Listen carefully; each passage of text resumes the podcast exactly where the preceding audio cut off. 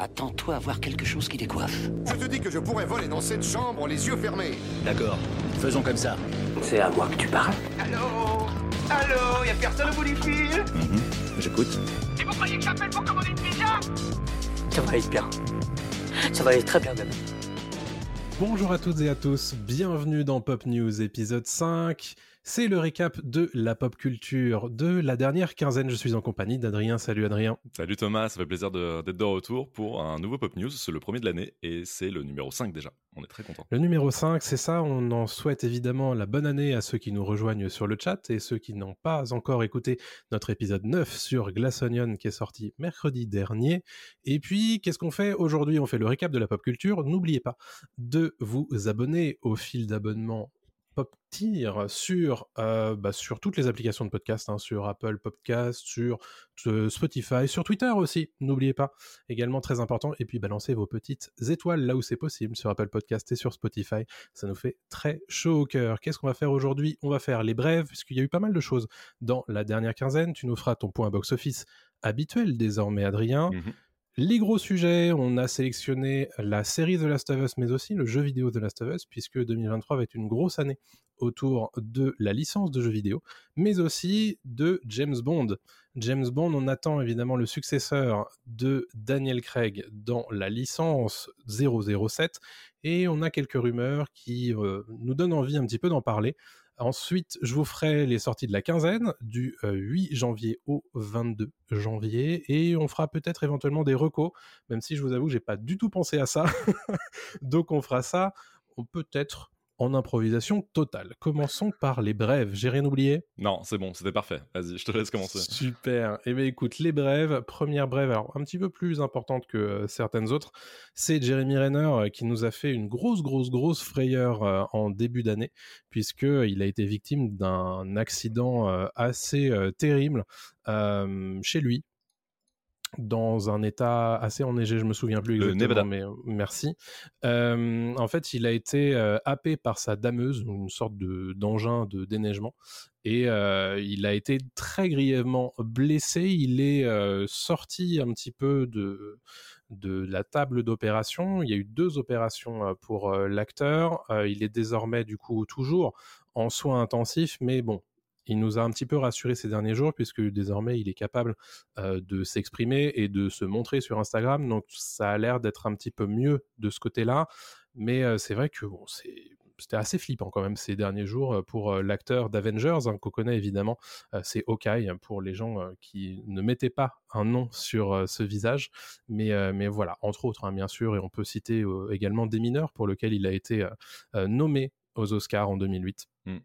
Non, c'est Voilà. comme tu l'as dit, c'est un très gros accident qui était euh, assez surprenant évidemment, hein, comme euh, tout accident. Mais c'est pas ça. Mais ce que je voulais dire, c'est que euh, on, on a su très vite qu'il était un peu entre la vie et la mort, euh, que l'acteur en fait là est euh, sorti euh, d'affaires, mais on ne sait pas du tout ce que ça va donner pour la suite euh, au niveau de sa carrière, parce que c'était quand même donc un un acteur de, de film d'action de super-héros, même si son, sa carrière euh, avec le Marvel Studio est un peu terminée avec Hawkeye, on le verra plus trop. En tout cas, il est plus sous contrat vraiment depuis la dernière série euh, Marvel euh, dans laquelle il apparaissait.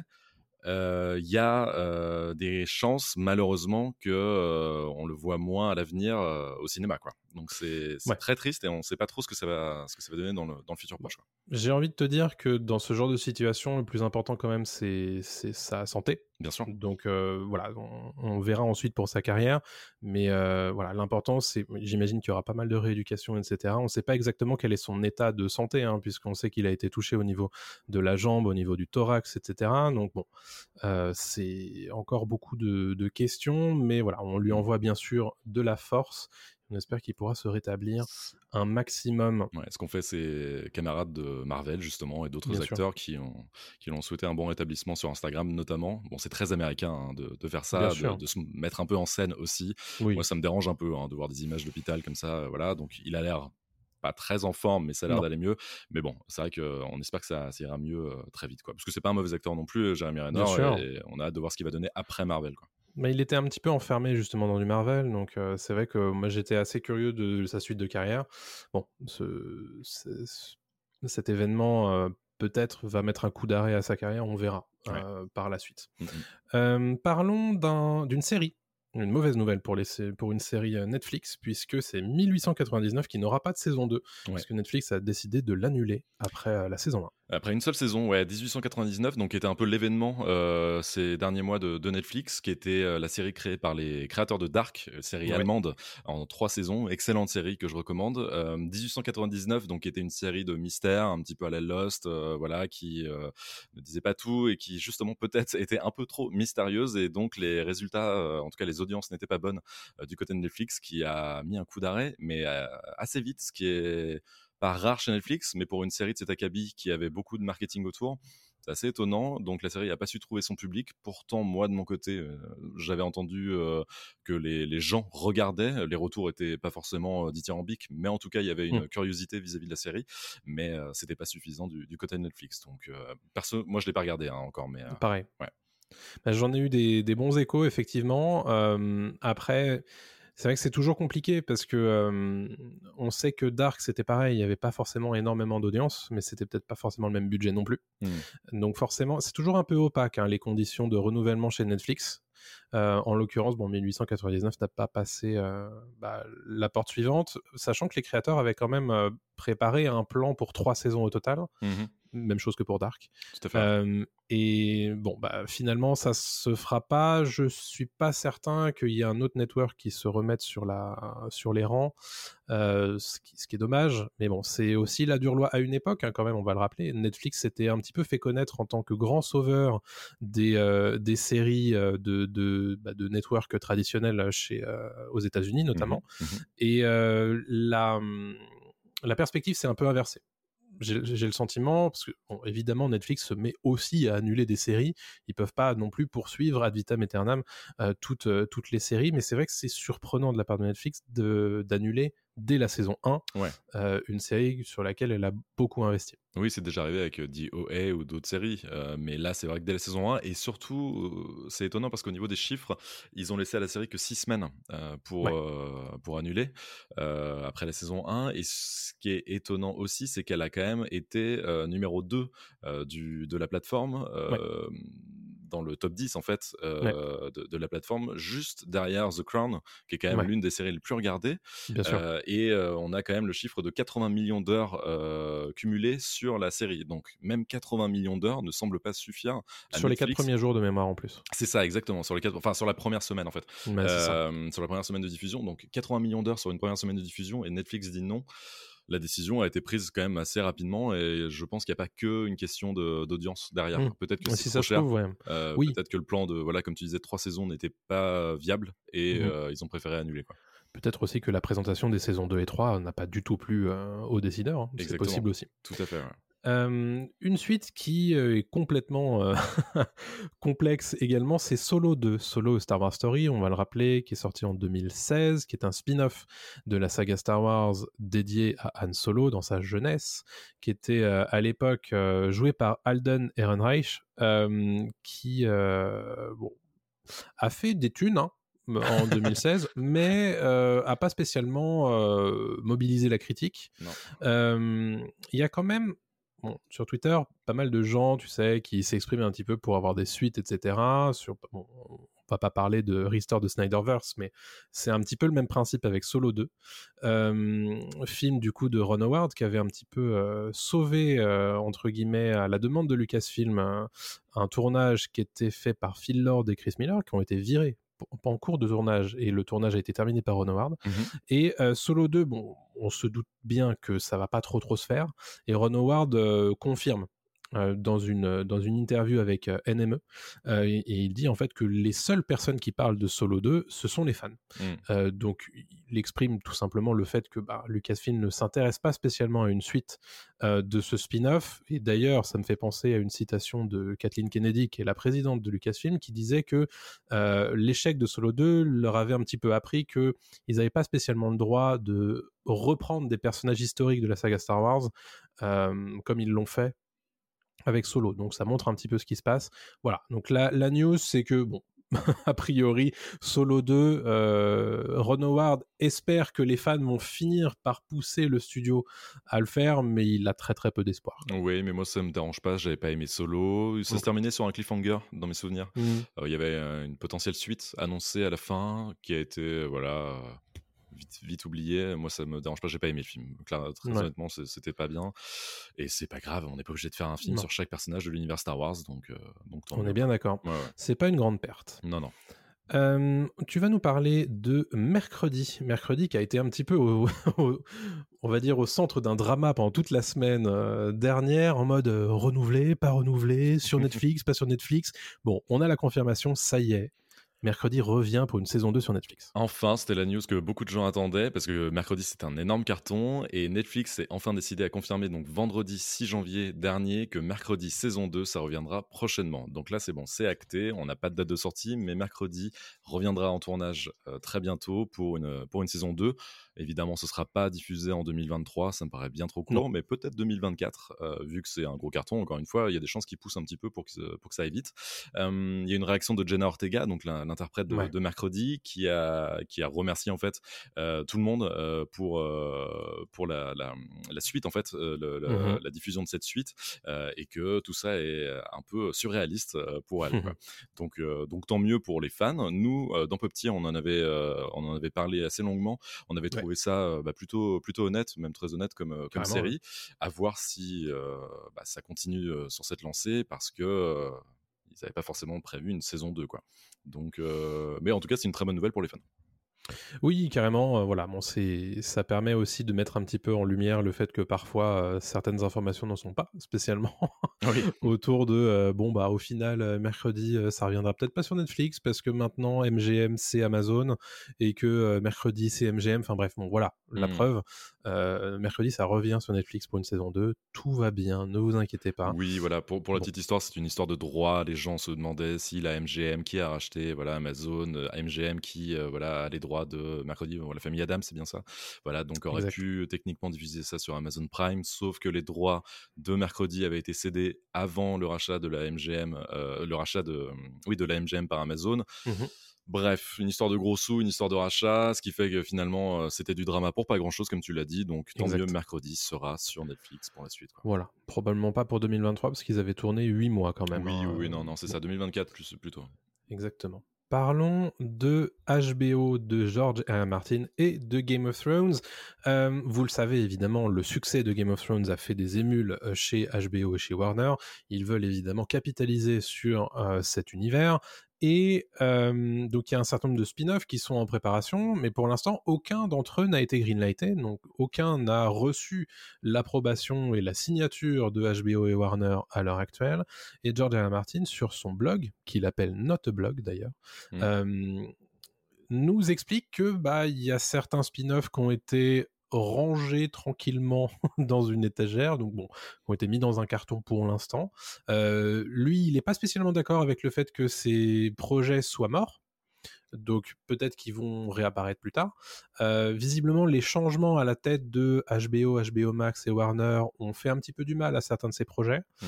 Euh, il s'attend quand même à ce que certains d'entre eux soient greenlightés sous peu. Donc il est probable que courant 2023, on ait des nouvelles autour de au hasard, hein, le spin-off autour de Jon Snow par exemple, euh, ce genre de choses.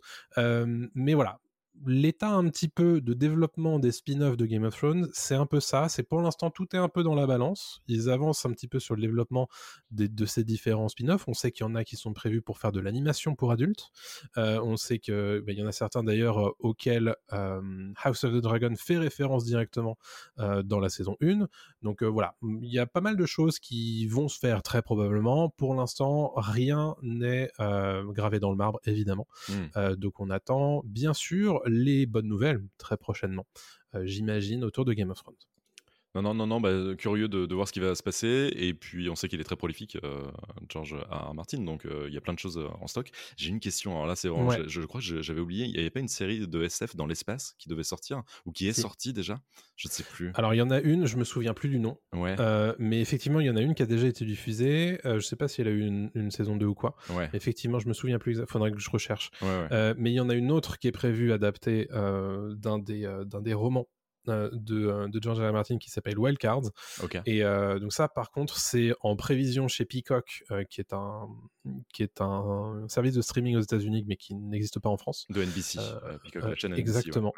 Euh, donc ça, pour l'instant, c'est en, pro- en projet, c'est en préparation. Il en parle d'ailleurs dans son billet euh, de blog. Donc, euh, donc voilà, on peut peut-être éventuellement en profiter pour en parler. On en parlera tout à l'heure, en fait, de The La- autour de The Last of Us et d'OCS, etc. Euh, on en parlera tout à l'heure, vous inquiétez pas. Hmm. Euh, tu veux nous parler de Gran Turismo? Et oui, puisque la licence de jeu vidéo Gran Turismo, donc qui est une licence de jeu de bagnole, hein, euh, de simulation, arrive cette année, au mois d'août, pour une adaptation filmée, ce qui est un peu surprenant, mais le pitch, euh, finalement, est un petit peu plus compréhensible que ça. Quoi. Ouais, et il y a un twist aussi, parce que ça Mm. pourrait être une adaptation de jeu vidéo euh, comme d'habitude où on laisse passer. Et là, c'est intéressant pour, au-delà du pitch que je vais, euh, le- du synopsis que je vais lire après, euh, c'est que le réalisateur derrière l'adaptation est Neil Blomkamp. Neil Blomkamp, qui n'est pas n'importe qui, c'est quand même le Non. réalisateur de District 9, qui avait été un phénomène il y a mm, plus de 10 ans maintenant, quand même. Il est sorti- Euh, oui. oui, oui. Euh, et de euh, Elysium, qui était une petite déception, Chappie aussi, qui était une petite déception. Bon, on, garde toujours en tête euh, District 9, qui était quand même Oui. un, un petit chef-d'œuvre à, à son niveau. Et donc Neil Blomkamp, qui est pas n'importe qui, et qui est le, le réalisateur de, de Gran Turismo, donc première adaptation de, du jeu vidéo de Sony. Donc c'est une exclue Sony hein, depuis ouais, des années, hein, depuis les années 90, Gran Turismo, qui continue à cartonner à chaque fois, à chaque sortie. Dont le Et, 7 est sorti cette année d'ailleurs. Enfin, exactement. 2022, pardon. Ouais, ouais, tout à fait. Et on retrouve au casting donc euh, David Arbor, euh, qui n'est autre que le shérif de, de Stranger Things, et euh, Orlando Bloom, euh, Jim. Ononsu, etc. Donc il y a un petit casting aussi derrière.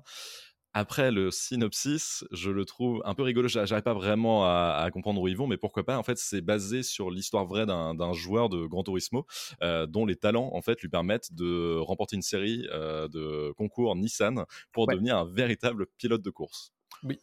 Pourquoi pas Sur le papier, oui, euh, mais pourquoi pas Ça se trouve, c'est voilà, parce que le- tout le truc de Gran Turismo, pour ceux qui connaissent pas le, la licence de, de jeux vidéo euh, Gran Turismo, c'est que c'est extrêmement simulation. C'est vraiment, on est euh, dans le cockpit de la bagnole et c'est pas du tout. si on Need fait un virage, c'est pas Need for Speed exactement, qui est beaucoup plus arcade dans lequel on peut rentrer dans d'autres voitures et on continue sa course, il n'y a pas de souci. Euh, si on passe mal une vitesse dans Gran Turismo, euh, la course elle est finie. quoi. C'est vraiment ça. Si on tourne trop vite euh, dans un virage, la course est terminée. Donc c'est vraiment extrêmement simulation. Ce Ouais. qui est rigolo parce qu'ils arrivent, voilà, enfin c'est ce qu'ils veulent faire, j'imagine, en lisant le synopsis, à vouloir comment allier, mixer en tout cas le jeu vidéo et le, et le film. Pourquoi pas Mais, mais à voir, je suis circonspect. J'attends pas grand chose. Mais ouais. En fait, le, je, quand j'ai vu que Gran Turismo a été prévu pour euh, 2023 en film, je me suis dit, mais attends, mais euh, de quoi ils vont nous parler? Et en fait, du coup, ce twist autour de, euh, bah, de ce, ce personnage qui a vraiment existé et qui est devenu en fait euh, pilote euh, grâce à ça. Euh, rend la chose peut-être un petit peu plus intéressante. Il y a Mm. peut-être un petit peu de, de dramaturgie dont on peut euh, qu'on peut tirer de ça. Ouais. Donc euh, donc à voir.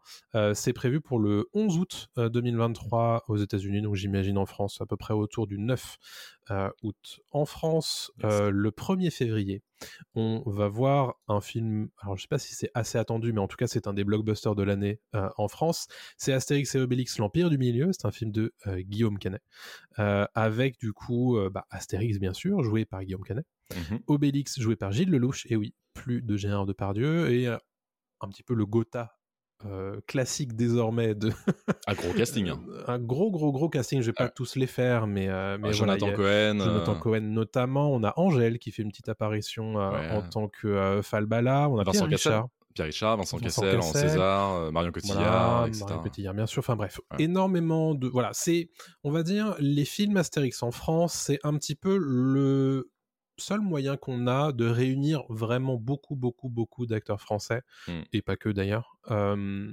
au, au cinéma. Euh, ça a été un petit peu euh, fait.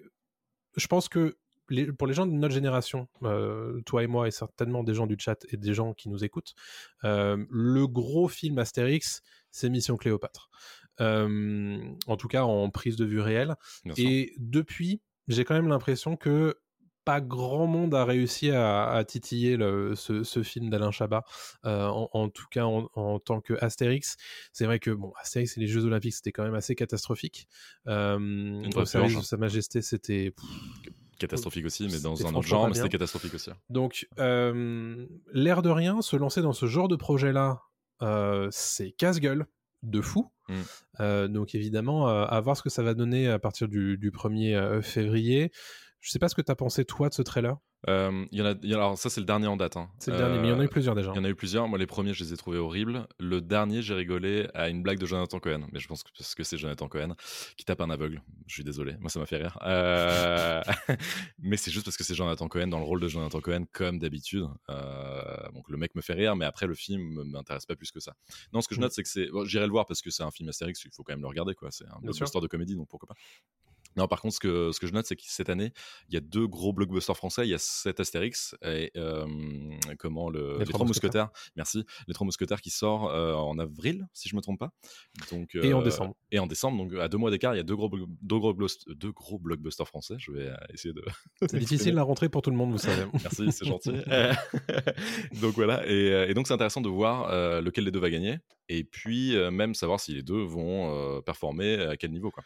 On avait eu Ouais. Camelot aussi a deux ans, si je me souviens bien, euh, voilà, qui était aussi un blockbuster français. Donc on tente des choses un petit peu plus, j'ai l'impression en France, mais mais à voir quoi. Moi le je pense que c'est inégalable, hein, Mission Cléopâtre. Enfin, c'est- pas le même humour, quoi.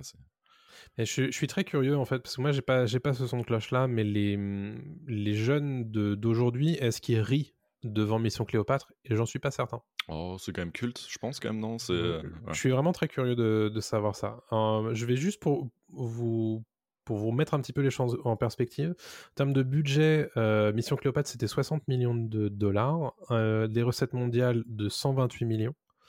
Euh, Astérix aux Jeux Olympiques, c'est 92, 93 millions de budget et 131 millions de recettes. Donc euh, beaucoup plus de budget et pour le même euh, pour les mêmes recettes au box-office. Et alors catastrophe pour au service de Sa Majesté, 72,5 millions de budget pour 61 millions de recettes mondiales. Euh, donc a priori l'Empire du Milieu c'est 65 millions de budget. Euh, à voir bah, s'ils réussissent euh, à, à faire aussi bien que Mission Cléopâtre et les Jeux Olympiques. Euh, on verra tout ça à partir du 1er février. Voilà pour Astérix.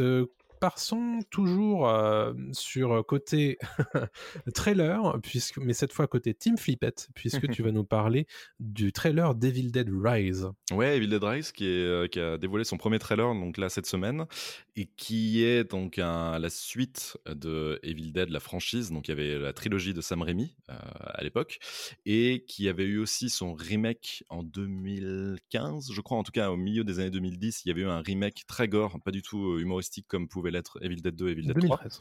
Ah, merci 2013, on est, on est vieux, c'était il y a 10 ans, mon dieu. Euh, qui était sympathique euh, par euh, Fede Alvarez euh, et qui était plutôt pas mal, qui avait été adoubé justement par euh, Sam Raimi, donc, donc voilà, mais Ouais. vraiment pure horreur. Quoi. Et là, on a, j'ai l'impression qu'avec ce trailer, qui revient aussi avec les Deadites sur l'horreur pure, avec une mère qui est contaminée par le Necronomicon qui est le livre en fait euh, de, Evil Dead qui euh, libère en fait les, démons et- et autres zombies etc. Et donc là c'est une mère de famille qui a l'air d'être contaminée. Les enfants ont l'air de la garder un peu enfermée avec euh, dans un Mhm. appartement. On sait pas trop, on sait pas exactement où ça va, mais Très mauvaise idée. très très mauvaise idée de garder une mère contaminée, je pense.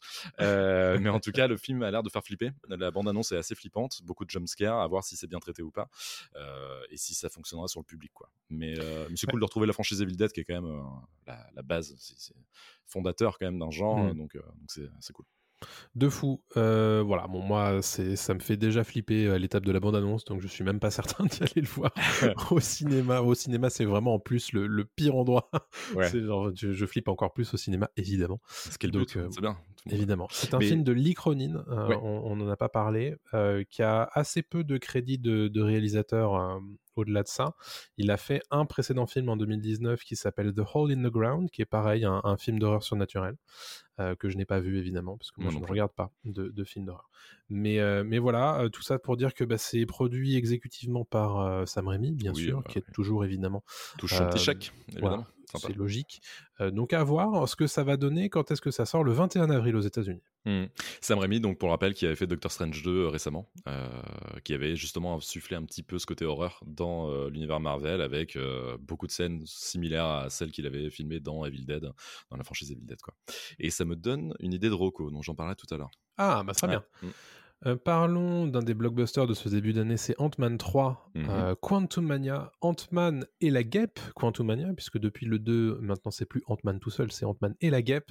Euh, petite news très très rapide pour vous dire qu'on sait désormais combien de temps durera le film, c'est 2h05. Exactement. Donc voilà, ce qui est un petit peu dans les standards désormais hein, des films Marvel, c'est 2 heures sinon rien, un petit peu. Donc, euh, donc voilà, Euh, curieux de voir ce film euh, parce que j'avais bien aimé le premier, le deuxième est complètement oubliable, mais là ici on a quand même un personnage important avec le personnage de Kang qu'on avait vu dans Loki. Je suis assez curieux de ce que ça veut dire pour la suite de Mhm. l'univers Marvel au cinéma. Ça c'est prévu pour le 15 février de mémoire. Yes.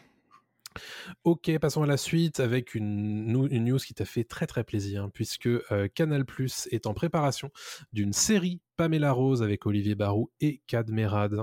Et ouais, après deux films, euh, donc euh, Mais qui a tué Pamela Rose et Mais qui a retué Pamela Rose. Le premier était un. J'adore le premier en fait. Je vais pas dire j'adore, c'est beaucoup trop fort. Mais en tout cas, j'ai- j'aime énormément le premier. Il m'avait fait mourir de rire et encore aujourd'hui, il me fait mourir de rire. Le deuxième était sympathique, mais pas incroyable. Et ils étaient revenus à peu près dix ans plus tard avec une série sonore euh, Bully Reaper. Je crois que c'était en 2020, juste après le confinement. Ils avaient sorti ça. J'avais écouté, c'était sympathique parce que voilà, ils pouvaient faire un petit peu ce qu'ils voulaient. Ils se faisaient plaisir vu que c'est une fiction audio. En fait, ils pouvaient faire un petit peu, un petit peu n'importe quoi. Donc avec des bruits de bagnole, de Fuego, notamment la, la- la voiture de, de Bullitt. Euh, et euh, là, ils reviennent. Canal Plus a annoncé qu'ils revenaient, euh, donc Kad Merad et, et Olivier Barou, le duo KDE, euh, qui reviennent avec une série. Qui a tué Pamela Rose? Juste Pamela Rose même. Euh, le nom de la Ouais. série, ce sera Pamela Rose, la série. À voir, on sait pas, il n'y a pas de date de sortie encore. On a une première, euh, une première photo dans Ouais. laquelle on voit bah, Olivier Barou avec une coupe et- qui ne lui va pas du tout et, et Kat qui assume enfin sa calvitie. Donc ça, enfin, c'est c'est chauvitude. Euh, donc ça, c'est cool. Et, euh, et surtout, euh, ça fait plaisir de la retrouver sur cette série-là qui est à la base euh, avait été créée dans la grosse émission euh, de comédie, la chaîne comédie, dans les années, au tout début des années 2000. En fait, c'était une blague pour euh, parodier euh, Twin Peaks de David, de euh, David Lynch. Mhm. Et en fait, ils étaient fans tous les deux. Ils se sont dit, est-ce qu'on ferait pas un sketch? Et en fait, c'est devenu une euh, série de sketchs dans la grosse émission qui ensuite est devenu un film, qui ensuite est devenu une franchise. Et je trouve ça très drôle, en fait. Donc, Le truc va tellement loin. Est super loin. Ouais. À voir si aujourd'hui ça fonctionne autant parce que c'est plus du tout les mêmes séries. À voir ce qu'ils parodient. En fait, j'aimerais bien qu'ils parodient autre chose. Ils peuvent plus parodier Twin Peaks, ils peuvent plus parodier tout ça, ni X-Files. Il y a un côté X-Files aussi à l'époque, mais au rabais et puis de comédie. hein. Mais Mm. à voir ce qu'ils font aujourd'hui. euh, un Stranger Things peut-être, un truc comme ça, tu vois, un truc un peu cool euh, de, de, du- de dans l'air du temps. Pourquoi quoi. pas Mais à voir. À voir. Euh, on sait pas du tout quand est-ce que ça sortira, mais, euh, mais voilà, ça c'était pour l'information. Canal euh, tu me posais la question de, de la série de SF adaptée de George R. R. Martin. C'est Night Flyers qui est sorti Oui. en 2018 Ok. euh, sur Netflix. Voilà, adapté d'une nouvelle et d'une série de nouvelles Ça qui marche. s- qui porte le même nom. On a parlé de Pamela Rose, parlons de Dune 2, puisque la dernière fois dans le chat, on nous posait des questions sur Dune 2. On a un petit peu de news euh, sur euh, ce début d'année, puisque Tim Blake Nelson, qui est un acteur que l'on a vu très récemment dans euh, le cabinet de curiosité de Guillermo del Toro, dont on vous avait parlé dans Pop Tier, a été recruté dans un rôle encore inconnu, dans Dune partie 2 euh, de Denis Villeneuve, qui est attendu au mois de novembre 2023, donc c'est pour très bientôt, l'air de rien, et évidemment je suis très curieux de voir la suite, puisque bah, la suite euh, de Dune, pour avoir lu le bouquin, ça va être très sympa. non, mais j'ai hâte aussi. J'ai pas spécialement apprécié le premier euh, pour plein de raisons. On en reviendra, on reviendra dessus, je pense d'ailleurs dans Pop Tier quand le film Il y a sortira, moyen, ouais. Dune 2 sortira. Ce sera l'occasion de reparler du premier. Mais, euh, mais je suis très curieux de voir le deuxième quand même parce que c'est c'est quand même un phénomène de ciné quoi. Carrément. Donc, petite news rapide. Parlons de Dave Bautista qui sera très prochainement à l'affiche des Gardiens de la Galaxie 3, qui a un petit peu parlé euh, bah, de ses futurs projets, puisque bah, très prochainement il sera dans Knock at the Cabin de Shyamalan. Mhm. Très récemment, il a été dans Glass Onion, dont on vous a parlé cette semaine dans Pop Tier, et il parle un petit peu de ce qu'il imagine être son héritage filmique euh, en tant que ben, ancien lutteur, ancien catcheur, devenu star de cinéma. Euh, Qu'est-ce que tu peux nous en dire? C'était une interview de JQ de mémoire. Yes, exactement. C'est un profil qu'a fait JQ euh, de Dave Bautista. J'imagine avec la sortie de, de Glass Onion, ils en ont profité voilà, pour discuter avec lui parce qu'il a une grosse actu avec euh, les gardiens et tout. Et en fait, Dave Bautista est revenu donc sur euh, bah, le moment en fait où il a accepté le rôle de, de Drax à l'époque pour les Gardiens de la Galaxie en 2014. Il, il explique qu'il a fait, euh, il était sur la route et en fait il a dû s'arrêter euh, parce qu'il pleurait si fort euh, qu'il il pouvait plus conduire, il pouvait plus rien faire. Euh, il est rentré chez lui, il a dit à sa femme que voilà, il avait obtenu le rôle et ils étaient tous les deux en train de, trembler, de flipper parce qu'en fait, c'était euh, un monde nouveau pour lui. Il, venait, il sortait en fait de la WWE et du monde du catch, donc euh, c'était euh, c'était fou pour lui. Donc ça, il raconte tout ça, donc ça c'est plutôt plutôt émouvant. Et en fait, il revient aussi sur le rôle de, Drax et il explique qu'il est soulagé d'arrêter les Gardiens de la Galaxie et donc de, quitter le, costume de Drax, même s'il porte qu'un pantalon parce qu'il est torse nu quasiment tout le temps. Mais en tout cas, il, est extrêmement reconnaissant pour le, pour le rôle de Drax. Il dit je l'aime, je, suis absolument fan de, de ce personnage. Mais il explique aussi que tout n'a pas été agréable. Euh, ça a été Mm. difficile de jouer ce rôle, euh, notamment le, le- le processus de maquillage qu'il mettait à mal. Et il explique notamment qu'il ne veut pas que Drax soit son héritage. Euh, Il va même jusqu'à dire que c'est une performance idiote euh, et qu'il veut des rôles plus dramatiques. Donc Oui. il est clair sur euh, sa carrière et sur Mm. euh, ce qu'il veut faire à l'avenir, quoi. Ce qui est plutôt cool et ce qui est en lien avec ce qu'on disait dans Pop Tier notamment, que c'est un acteur qui peut aller beaucoup plus loin que euh, le simple faire valoir musclé de, de, de films d'action, Mm. comme peut l'être The Rock ou, ou d'autres. quoi. Alex dans le chat nous dit que John Cena prend le même chemin, c'est tout à fait ça. Exactement. Euh, et d'ailleurs, euh, Dave Bautista, dans cette interview, ne fait aucun secret du fait qu'il a été jaloux pendant un temps de John Cena, qui lui était comme euh, Dave Bautista, un des visages de- du catch américain pendant très longtemps. Et John Cena a eu beaucoup, beaucoup plus d'opportunités du côté du show business avant Dave Bautista, ce qui l'a poussé à quitter le catch et à se lancer lui-même euh, dans l'acting. Donc Mhm. c'est comme ça qu'il a réussi à avoir les Gardiens de la Galaxie, etc. Et c'est vrai que l'arc de carrière actuel de Dave Bautista est très intéressant. On a parlé de Dune, bien sûr, on a parlé de Blade Runner 2049 cette semaine dans, dans Pop Tier, mais aussi voilà, tous les projets 2023 de Dave Bautista sont hyper enthousiasmants. Donc euh, franchement, euh, ne pas sous-estimer ce genre d'acteur juste par le fait qu'il n'était à la base que des catcheurs, puisque bah voilà. Dwayne Johnson, certes, il fait du Dwayne Johnson, mais certains euh, catcheurs devenus acteurs euh, proposent aussi des choses. Et euh, ne les oublions pas. Ouais, bah, John Cena, très bon exemple, qui avait joué dans un film de Judd Apatow. Déjà, il Mhm. commençait à se lancer dans la comédie. Et puis après, voilà, il fait un peu plus de films d'action avec Fast and Furious 9, dans mes souvenirs, des choses comme ça. Mais c'est bien que ces mecs-là euh, tentent. Et ils ont du talent, ils ont vraiment du talent. Quoi. De fou. Euh, ils pensent encore à leur carrière que The Rock, ça Bah, moins le cas. Quoi. Il est... The Rock, il profite de son statut parce qu'à l'heure actuelle, il vraiment. il- enfin, avant Black Adam, il était vraiment très très haut euh, à Hollywood, Mm. du côté des, de, de la tier list A pour les gens qui, voilà, qui apprécient les tier lists. Mais c'est vrai que je suis assez curieux de ce que ça va devenir après Ouais. euh, Black Adam, euh, parce que est-ce qu'il va pas dégringoler un petit peu par rapport. Alors, c'est pas vraiment un four, mais bon, c'est un échec quand même. Ouais. Euh, donc à voir. Ouais. Euh, parlons de Renfield. C'est un trailer qui est sorti un petit peu de nulle part. Moi, j'attendais pas du tout ce film à la base. J'ai vu le trailer, je me suis dit, je veux voir ce film. pareil, pareil. C'est un film avec Nicolas Hoult et Nicolas Cage. Mhm. Nicolas Hoult qui joue du coup Renfield, qui est en fait l'assistant de Dracula. Euh, qui donc euh, au début de ce trailer, il vient s'exprimer dans un groupe de paroles et euh, leur expliquer que son boss est toxique et qu'il veut se défaire de cette relation complexe. Et euh, donc évidemment, voilà, le groupe de paroles tout à fait classique. Puis on découvre effectivement que Renfield est doté de pouvoirs euh, assez spécifiques par Dracula et que Dracula est joué par Nicolas Cage. Et honnêtement, euh, ça a l'air d'être un grand plaisir Ouais, de ouais, regarder ça. très bonne comédie avec un peu d'action et, et les deux sont super. hein. Nicolas Cage et, et j'ai- bon, c'est Nicolas Cage, hein, de toute façon intouchable, et, et Nicolas Hoult qui est un super acteur qui était dans Mad Max, qui était dans Skins à l'époque, qui jouait Tony dans Skins, qui jouait dans Mille trucs et, et j'aime beaucoup cet acteur qui était dans X-Men aussi, qui jouait la- le fauve. Donc euh, non non, j'ai- j'aime beaucoup. Le trailer est cool. Euh, ça peut être aussi très vite oubliable, hein, ça se trouve, hein, comme, euh, comme film. Oui, mais ce sera pas un mauvais moment parce qu'on sent que les mecs se donnent à fond et Nicolas Cage, quand il se donne en Dracula, je pense qu'il se donne vraiment en Dracula. quoi. Donc c'est très cool. Et c'est vrai que ça fait un moment que moi j'ai pas trop vu Nicolas Cage, donc euh, je sais qu'il a sorti plein de trucs, mais c'est vrai que moi je, Il je, a sorti des je films suis super. moins. Il a sorti Euh, Color Out of Space, il a sorti Pig, il a sorti Mandy, c'est des super films, un peu un, indé, euh, mais des, des excellents films euh, qui sont plus là pour payer son loyer. Ça y est, il a enfin Ouais. passé ce cap, donc maintenant il fait des films pour lui et c'est très cool. Donc c'est censé sortir le 14 avril prochain aux États-Unis, sans doute le 12 en France. Euh, à titre d'information, c'est réalisé par Chris McKay, qui a réalisé euh, le film Lego Batman, Ok. produit le film Lego 2. Euh, donc c'est des films qui euh, sont quand même assez rythmés, donc ça, ça m'intéresse moi d'un point de vue comédie, parce que là c'est quand même une comédie d'action. Donc je suis assez curieux de, de savoir, bah, de voir ce qu'il va avoir fait de tout ça. Euh, ok, on parle d'un gros, grosse, grosse news casting désormais, c'est Gladiator 2.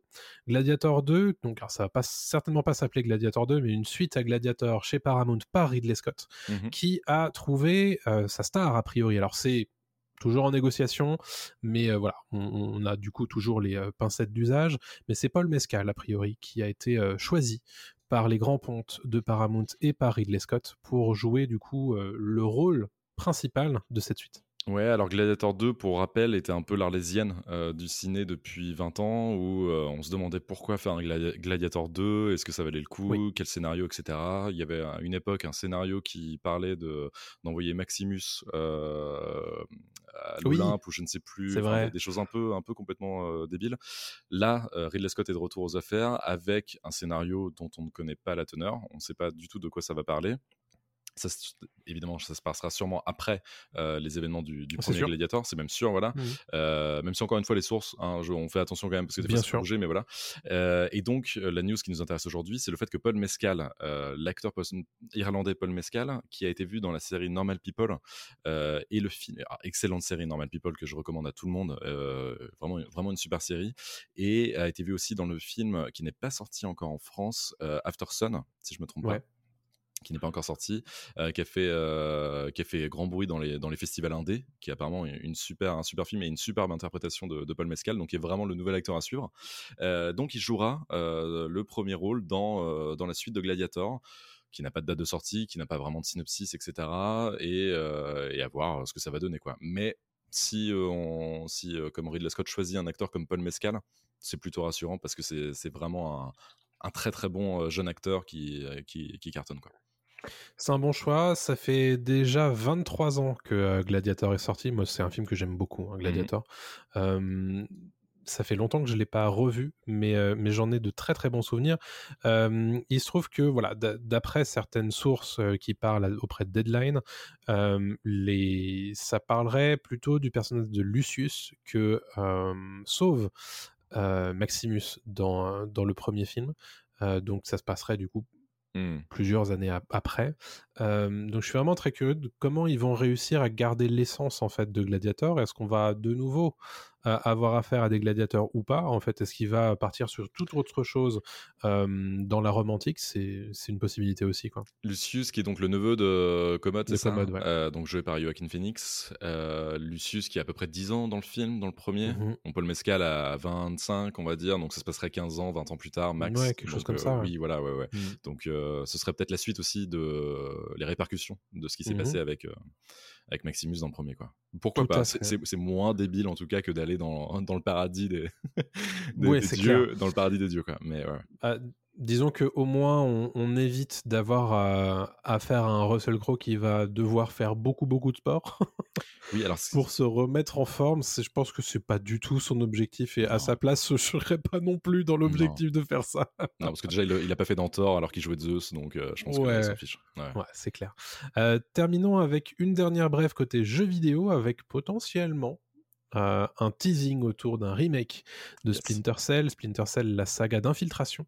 Euh, Rappelle-moi le nom du mec, je me souviens, Sam Fisher. Sam Fisher, bien sûr. Ouais. Euh, Voilà, puisque euh, alors c'est Ubisoft Belgique qui publie voilà les fameuses lunettes de vision nocturne de Sam Fisher sans aucune autre chose qu'un hashtag Splinter Cell. Mhm. Euh, ça fait quelques années quand même hein, que euh, les rumeurs d'un euh, remake de Splinter Cell qui avait fait grand bruit à l'époque. hein, euh, c'est une saga qui a eu beaucoup beaucoup euh, d'épisodes développés par Ubisoft en, potentiellement en travaux. Donc peut-être que ceci nous approche d'une éventuelle annonce officielle. Euh, je serais très curieux de rejouer à un Splinter Cell de nos jours, puisque moi j'ai toujours beaucoup aimé les Splinter Cell. J'ai fait les 1, 2, 3 et puis après je me suis arrêté. Ok, bah alors la suite était pas trop. Enfin, il y, y a une partie de la suite qui était pas dingue et ils étaient revenus avec un côté un peu plus 24 heures chrono, avec euh, la possibilité d'éliminer en une seule touche, donc ce qui était plutôt pas mal de cibler et d'éliminer. Donc ça renouvelait vraiment le gameplay, c'était cool. Euh, L'histoire était sympathique aussi, c'était beaucoup plus bou- bourrin en fait, c'était beaucoup moins infiltration, c'était plus euh, on on fonce. Mais là, c'est une annonce qui est évidemment à 90% liée à un remake parce qu'ils avaient déjà parlé de ça, comme tu le dis euh, plusieurs fois, de, de- de faire un remake de Splinter Cell. S'ils relancent avec une image comme ça, sans rien dire, c'est qu'il y a peut-être un trailer qui va tomber bientôt. Peut-être, ouais. Euh, Et pourquoi pas une sortie en 2023. Donc, euh, On vous en reparlera de toute façon. Arnaud qui demande Splinter Cell, c'est Solid Snake et compagnie ou je confonds? Alors c'est une licence d'infiltration également, mais c'est pas, il n'y a pas de, du tout de, de pont avec euh, Solid Snake. Ça c'est Metal Gear. Ouais.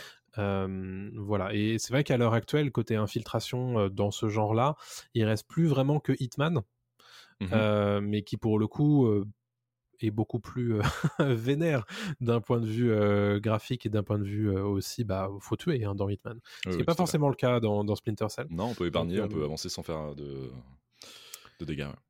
Voilà, donc à voir. Tu veux nous faire ton euh, point box-office? Évidemment, le point box-office, ça va vraiment être grosso modo Avatar 2 euh, pendant un moment en ce moment, puisque, bon, évidemment, on est un petit peu tous pendus euh, aux lèvres du box-office pour savoir si on va avoir une suite à Avatar, et visiblement, ça, va, ça a l'air de pas trop mal se passer. Ça se passe bien, ça se passe, plutôt pas mal pour James Cameron, tout roule. On va faire un point déjà des, des- chiffres du box-office. Aujourd'hui, alors on enregistre donc le 8 euh, janvier 2022. Le film de James Cameron, Avatar 2, La Voix de l'eau, a rapporté euh, 1,7 milliard de dollars dans le monde, déjà. Ce qui est énorme. Donc ça, c'est international. Si euh, on regarde, enfin euh, mondial, si on regarde euh, sur le sol américain, il a rapporté déjà plus de 500 millions de dollars, Ouais. ce qui est énorme. Et si on fait l'ajout du reste du monde, on est à 1,1 milliard de dollars. Euh, donc 1,7 en tout. 1,1 dans le monde et 500 millions dans le. Ouais, c'est presque c'est- 1,2 en fait en international. Oui, c'est coup. 1,2, oui, c'est 1,2, ouais. Ah ouais, Mhm. désolé. Donc C'est un- fou. 1,7 1,7 euh, au total, donc ce qui est, ce qui est dingue.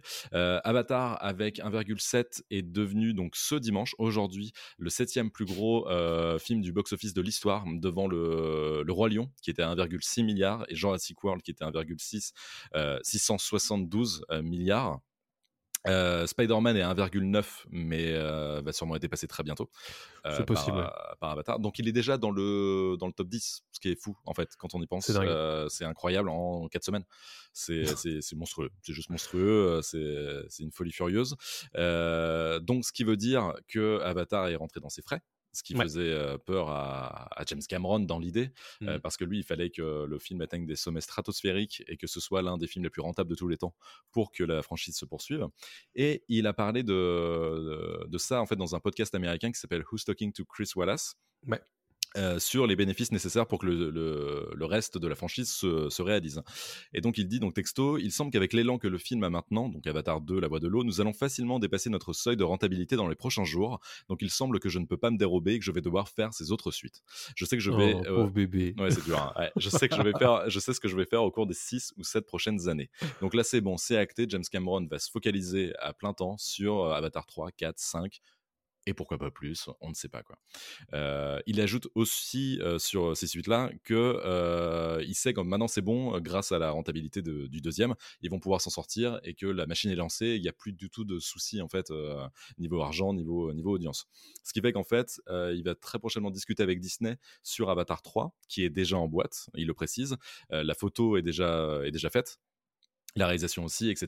Euh, là, ils sont en train de, de bosser sur la post-production euh, pour les images de synthèse, évidemment, pour que le film soit Bien sûr. techniquement irréprochable. Euh, Avatar 4 et 5 sont tous les deux écrits aussi. Euh, et il y a déjà une partie d'Avatar 4 qui est en boîte. Euh, donc là, il, le- il le dit aussi, nous avons commencé une franchise à ce stade, nous avons commencé une saga qui peut maintenant se dérouler sur plusieurs films. Donc voilà, là, c'est bon, on aura, on va manger du Avatar à toutes les sauces, tout le temps. Peut-être pas tous les ans, mais peut-être tous les deux ans. C'est, il y en a qui vont adorer, d'autres qui vont détester, d'autres qui n'en auront rien à foutre. Euh, J'en fais un peu partie. Mais voilà, euh, mais j'irai quand même voir Avatar 3, 4, 5 si ça sort parce qu'il faut quand même être au courant de, de tout ce qui se passe.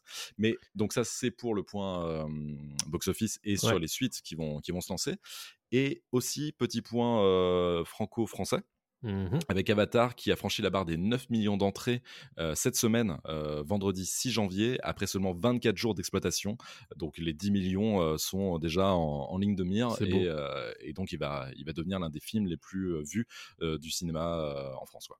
Enfin, pas du cinéma français, mais du cinéma dans les salles françaises. Quoi. Moi, il y a un chiffre qui me, qui me paraît dingue, c'est c'est que Avatar 2 est devenu le film le plus vu en France avec euh, deux semaines de, de vie euh, au box-office français, Ouais. a dépassé du coup euh, Top Gun 2 euh, en fin d'année, en décembre. C'est, En un claquement de doigts. ouais. Je trouve ça incroyable. en fait. Voilà, c'est- c'est c'est fou. Et donc, comme quoi, euh, les mauvaises langues, euh, j'en faisais peut-être partie. Non, quoique, je disais à l'époque que j'étais. Non, je pensais que le film allait cartonner. Je, Mhm. je me doutais aussi, mais je ne je pensais pas que ça allait aller aussi vite. Mais il y a beaucoup de mauvaises langues qui disaient oh, c'est pas possible qu'il fasse aussi bien que le 1, etc., etc. Pour rappel, Avatar 1 en France, ça fait 14, euh, non, pas, oui, 14,6 millions d'entrées. Euh, Avatar 1, donc qui était une nouvelle franchise, c'était pas connu, etc. Mais quand même 14,6 millions d'entrées, c'est énorme euh, pour un film français. Là, il est déjà à 9, bientôt 10, donc il y a des chances qu'il dépasse le premier. C'est là, on parle pas de box office, on parle vraiment d'entrée. Et donc Oui. les entrées, voilà, c'est c'est pas, compte pas à la 3D ou le, voilà, ou le Ah bah, les places sont plus chères en France à l'heure actuelle qu'il y a plus. euh, 13 ans. En plus. Donc, ce qui veut dire que les gens se motivent pour aller au cinéma. Donc là, euh, il y y a- il y a cette, euh, cette dynamique-là.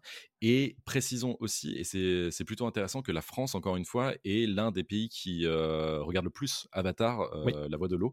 C'est le troisième marché mondial après les États-Unis, la, Chine. Chine. Mhm. Et, et donc, nous, on arrive en troisième position avec ça. 107 millions de dollars récoltés. C'est fou. Euh, c'est fou, c'est fou. Après, je continue le top. On a l'Allemagne, la Corée du Sud, euh, l'Angleterre, l'Inde, l'Australie, le Mexique et l'Italie. Mais euh, il y a beaucoup de pays européens qui sont très loin derrière nous. Mais nous, on- apparemment, on est extrêmement fans d'Avatar Mm. en France. Quoi. Ah ouais. Et si vous êtes évidemment curieux de notre avis sur Avatar 2, on l'a donné en longueur dans l'épisode 8 de Ouais. Pop T1, euh, qui est sorti ben, du coup au moment de la sortie d'Avatar 2. On vous encourage évidemment à l'écouter. C'est un podcast d'à peu près une heure et demie qui est assez complet. Donc n'hésitez pas à aller l'écouter. Ça nous fera beaucoup plaisir. On a eu des informations d'ailleurs sur Avatar 3. Et là, pareil, c'est un petit cocorico puisque c'est une interview d'Avatar, de, d'Avatar, de James Cameron chez 20 minutes. Euh, et euh, James Cameron s'est exprimé sur ce qu'on peut éventuellement attendre euh, du- d'une suite d'Avatar 2. Alors à l'époque, il n'était pas encore tout à fait certain qu'Avatar 3 se, serait diffusé dans nos salles. Bon, là, désormais, on le Oui. sait. Et il nous explique en fait que ce qui l'intéresse dans les suites d'Avatar, c'est de montrer euh, des jours pas forcément ultra positifs euh, des navis. Euh, puisque à l'heure actuelle, dans le 1 et le 2, il a vraiment beaucoup montré euh, les, les navis sous leur jour le plus positif possible, ce qui est totalement le contraire des humains. Ben là, désormais, il va essayer d'inverser la tendance dans les suites. Il a aussi euh, parlé d'une nouvelle tribu de navis qu'on va pouvoir voir dans la suite d'Avatar. Il les appelle les Ash People, le peuple des cendres, qui seraient du coup des navis plutôt liés au feu. Donc on a eu la voix de l'eau, désormais on aura la voix du feu dans le 3. Euh, très prochainement, euh, voilà, il va nous refaire en fait Avatar, le The Last Airbender en, réalité, avec la voix de l'air, la voix de l'eau, la voix du feu, on y est. Bref, tout ça pour vous dire qu'on a déjà quelques informations quand même sur euh, la suite d'Avatar. Et bon, c'est désormais acté. hein. A priori, il va se réunir avec les grands pontes de Disney pour établir, bien sûr, la suite de cette saga et comment la faire fructifier, j'imagine, encore plus euh, du côté de Disney. Ce serait pas du tout euh, invraisemblable de les imaginer euh, produire d'autres choses que juste des films Oui. autour de la saga Avatar. C'est vrai, ce qui, est, ce qui est étonnant, et on peut faire le pont avec Ubisoft et la news d'avant sur Splinter Cell, Ubisoft qui a peut-être dans les projets de sortir un film, ah, un jeu Avatar. Euh, je crois que c'était Avatar Frontiers ou quelque chose comme ça. Il y avait Frontiers dans le titre. Oui. Euh, il y a des chances que euh, qu'il y ait des discussions aussi avec Ubisoft, qui est déjà à l'époque du premier avait sorti un, un jeu Avatar pas du tout mauvais, qui était plutôt agréable à jouer. Donc c'est surtout que ce jeu vidéo, il est en développement et il doit sortir entre 2023 et 2024. C'est dans les chez Ubisoft, c'est développé par Massive Entertainment Mhm. et euh, ça doit sortir sur PC, PS5 et Xbox Series. Euh, donc a priori, ce sera pas 2023 parce que pour l'instant, il n'y a aucune information autour de ça.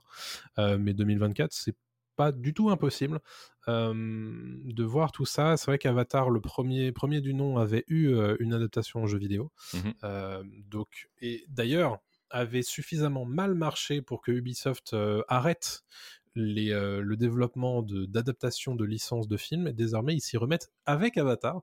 Donc euh, bah, justement, à voir, sachant qu'ils s'occupent aussi euh, prochainement d'un jeu en monde ouvert Star Wars.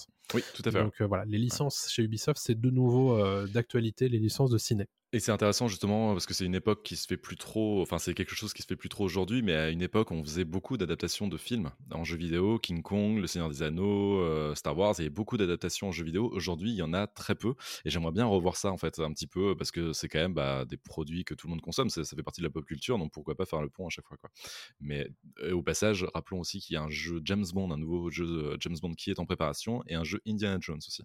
Donc Oui. il y a peut-être voilà le il y a un côté cyclique et les choses Le reviennent grand peut-être. renouveau. ouais. Ouais, le grand renouveau des remakes, ouais. Mais, euh, pourquoi pas, quoi.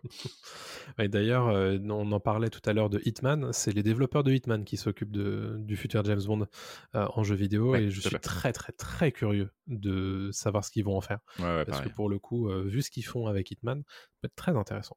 carrément. On vous a sélectionné deux gros sujets dont, vous, dont on voulait parler cette semaine euh, avec vous. Le premier, c'est The Last of Us. Euh, The Last of Us, on va d'abord parler jeux vidéo, ensuite on parlera série, puisque la série arrive à l'heure où nous enregistrons dans une semaine côté États-Unis, puisqu'en France, a priori, c'est plutôt un doigt d'honneur. Euh, parlons du jeu vidéo d'abord, puisqu'on a eu, en fait, je crois que c'est The Last of Us qui a eu, qui a fêté ses 10 ans, euh, qui fête ses 10 ans cette année en Tout 2023. à fait. Ouais, ouais. Et on a eu un post de blog en fait euh, de, de Naughty Dog sur, euh, bah, sur le blog de PlayStation, je crois, euh, qui revient sur ce qu'on peut attendre en 2023 de la licence et donc évidemment la série dont on parlera très prochainement Mhm. et un jeu multijoueur puisque ça a été annoncé. Je crois que c'était à l'été dernier. Il y aura un jeu multijoueur The Last of Us, ce qui est très surprenant puisque The Last of Us est une licence de jeu solo. Mhm. Habituellement, il y a eu deux jeux solo. Et là, c'est, ça va être euh, bah, totalement différent, encore que on nous annonce quand même qu'il va y avoir une vraie histoire et que ce sera un vrai jeu de Last of Us, contrairement à ce que éventuellement on aurait pu euh, s'attendre en s'imaginant un jeu multijoueur euh, qui aurait tout à fait pu être un, un jeu de tir à la troisième personne euh, assez classique comme on en voit très régulièrement et ça sera pas le cas évidemment Mm. euh, de ce The Last of Us multi voici euh, pour les gens qui nous regardent sur YouTube le, le concept art qui est en fait un, un grand paquebot euh, échoué et euh, deux personnages euh, sur le, au premier plan dans une ville assez reprise par la végétation tout à fait typique évidemment de The Last of Us. C'est intéressant parce que on ne sait pas exactement où ils vont aller avec ce, ce jeu-là. Ça ressemble un petit peu dans l'idée euh, au jeu d'Ubisoft euh, The Division, euh, qui était un, un jeu multijoueur, un, MMO qui permettait de jouer à des personnages après un- une sorte d'apocalypse, en tout cas euh, euh, post euh, post-apocalypse, post-apo. Enfin, c'était vraiment un peu post-apo dans un New York euh, déserté. Et euh, là, on sent que The, la- The Last of Us Multi, qui pour l'instant n'a que ce nom, hein, on n'a que Mhm. ce nom à se mettre sous la dent, euh, se dirige vers ça. À voir s'il y aura un côté aussi narration plus poussé, euh, comme dans les jeux Naughty Dog. Moi, c'est ce que j'aime hein, dans les jeux Naughty Dog. C'est comme tu l'as dit, c'est des jeux solo, donc en fait la narration est au cœur du, du jeu. Euh, un gameplay aussi, bah, qui permettent d'être euh, plutôt fluide. Le multi de The... alors c'est pas de The Last of Us. Ah si, il y avait un multi pour le Oui. premier The Last of Us qui n'était pas dégueu, mais qui était vraiment un truc très resserré, très fermé dans des dans des environnements clos. Le multi d'Uncharted 4 était pas mal non plus. Donc ils Mhm. savent un peu faire du multi, mais c'était pas encore euh, poussé à fond quoi. Ouais. Mais, euh, mais là pour les 10 ans, on sent qu'il va y avoir beaucoup d'annonces, que c'est un peu l'année Naughty Dog avec la série comme tu l'as dit. Euh, Il y a beaucoup de choses à venir et, euh, et pourquoi pas peut-être aussi un The Last of Us 3 parce qu'il y a des chances qu'ils poursuivent la série là-dessus. C'est Euh, en la, rumeur. la franchise plutôt. euh, The Last of Us. C'est en rumeur. Euh, on va rappeler également que je crois que c'est au mois de mars que sort le remake PC Le de 3 The mars. Last of Us. Le 3 mars, merci. Ouais. Euh, très prochainement, euh, donc le premier du nom qui était déjà ressorti sur PS5 à la rentrée 2022. Euh, donc voilà, évidemment, si vous n'avez pas joué à The Last of Us, c'est un indispensable Mhm. absolu. Alors pas à donner à, à tout le monde, hein, puisque c'est un jeu quand même assez adulte, violent qui aborde des, des thématiques euh, voilà, dramatiques. Donc évidemment, euh, pas pour les jeunes enfants. En revanche, voilà, si vous êtes intéressé par la série, que vous n'avez pas fait encore le jeu, ça peut vous intéresser, d'autant que on a eu quelques informations autour de cette série, euh, nous disant que euh, y aurait des changements entre euh, la série et le film et le film et le jeu, ce qui est évidemment intéressant et ce qui est logique quand on change de médium, en général, on n'adapte pas trait pour trait le, le matériau original. Ouais, bah en fait, c'est ce que dit Neil Druckmann, donc le créateur de la franchise vidéoludique The Last of Us, qui a travaillé avec Craig Mazin, qui est mmh lui le showrunner de la série The Last of Us. Craig Mazin, pour rappel, qui est derrière Tchernobyl, la mini-série de Tchernobyl sur HBO, qui est, tu parlais d'indispensable, mais alors là, elle aussi, elle est indispensable, une série en, série en six épisodes qui revient sur l'explosion du, du, réacteur de, de Tchernobyl. incroyable, vraiment série. Et on s'est dit, quand les deux hommes vont s'associer pour faire The Last of Us, la série, c'est peut-être la première fois qu'on va enfin réussir à avoir une adaptation de jeu vidéo qui vaille le coup. Et on attend de voir, hein, c'est dans même pas dix jours que ça sort, dans une semaine, mais on est très curieux de voir ce que va donner The Last of Us. Mais comme tu l'as précisé, The Last of Us, la série, va évidemment s'adapter au médium sur laquelle elle est diffusée évidemment. Et donc, ce qui fait qu'il y aura, d'après Neil Druckmann, moins de violence à l'écran en tout cas, que la violence sera quand même baissée un petit peu, parce qu'il faut rappeler que dans le jeu vidéo, on tue beaucoup de gens, beaucoup de monstres, euh, quasiment euh, tout le temps. Là, euh, si la violence, en fait, est amoindrie, c'est pour des raisons de rythme aussi, d'impact. C'est-à-dire que quand il y aura de la violence, ce sera vraiment justifié. Mmh. C'est-à-dire qu'en fait, elle sera encore plus puissante quand on la regardera à l'écran. Il y aura aussi des phases supprimées, apparemment, comme les sports qui sont présents dans le jeu, les sports, en fait, ou de champignons qui contaminent les, les humains. Euh, ces sports-là, euh, pour les éviter, les humains sont obligés de mettre des masques à gaz euh, pour avancer dans des zones où les sports sont où les, comment, les sports où ils remplissent les, zones du jeu. Là, apparemment, il y en aura peut-être plus du tout pour des raisons peut-être, je sais pas, de scénario ou voilà, de, changement. Il y aura plusieurs petits changements comme ça. On ne sait pas exactement pourquoi, voilà, mais, mais moi je fais confiance à Druckmann là-dessus. Oui, clairement. autre information, c'est Craig Mazin qui s'est expliqué au sujet de, potentielles suites à la saison 1 de The Last of Us et s'est exprimé sur le fait qu'il n'y aura pas spécialement le problème qui, s'est posé avec Game of Thrones. C'est-à-dire qu'à partir d'un certain stade, ils n'avaient plus de matériau original à, adapter. Ça ne sera pas le cas avec The Last of Us qui, a priori, veut se borner à l'adaptation des jeux. Mmh. donc il n'y aura pas spécialement d'invention par la suite pour, pour éventuellement une saison 2, une saison 3, une saison 4, j'en sais rien. Je ne sais pas exactement comment ils vont adapter les jeux, si The Last of Us 1 c'est la saison 1, ou si The Last of Us 1 ça sera plusieurs saisons. Je pense qu'il leur faudra peut-être plusieurs saisons. pour faire le, premier jeu. Oui, alors même si dans la bande-annonce de la série, on voit beaucoup d'éléments qui se déroulent vers la fin du jeu, ce qui me fait dire que je pense que la série, en tout cas la saison 1, couvrira une grosse, grosse partie de, du premier jeu, mais peut-être qu'ils découperont en deux saisons.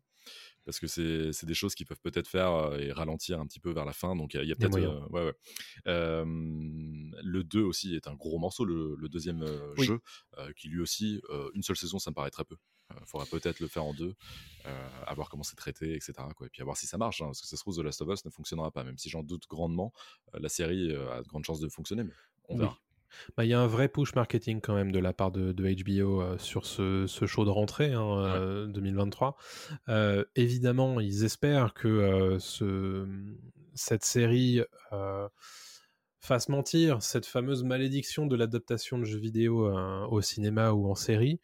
Euh, on espère bien évidemment que ça soit incroyable. On va juste préciser désormais, puisqu'on en a parlé quand même en tout début d'émission, euh, qu'à l'heure actuelle en France, il n'y a pas de date de diffusion, mmh ni de diffuseur officiel. Euh, donc à l'heure actuelle, le public français s'en remet à son cousin américain. c'est très dommage c'est ça découle de la stratégie de Warner en réalité, hein, qui n'a pas voulu resigner euh, un deal euh, resserré avec OCS pour poursuivre la diffusion des séries HBO jusqu'à ce que sa, nouvelle plateforme de streaming arrive d'ici 2024, très prochainement, mmh probablement en tout cas. À une époque, c'était 2023, c'est pour ça qu'ils n'ont pas voulu re-signer avec OCS. mais depuis la fusion avec Warner Discovery, ben voilà, ça a été décalé et il est possible d'ailleurs que HBO Max change de nom euh, suite à ça, hein, même aux États-Unis. Donc, euh, il est possible que tout ça, tout ce schmilblick ait causé ce, gros problème.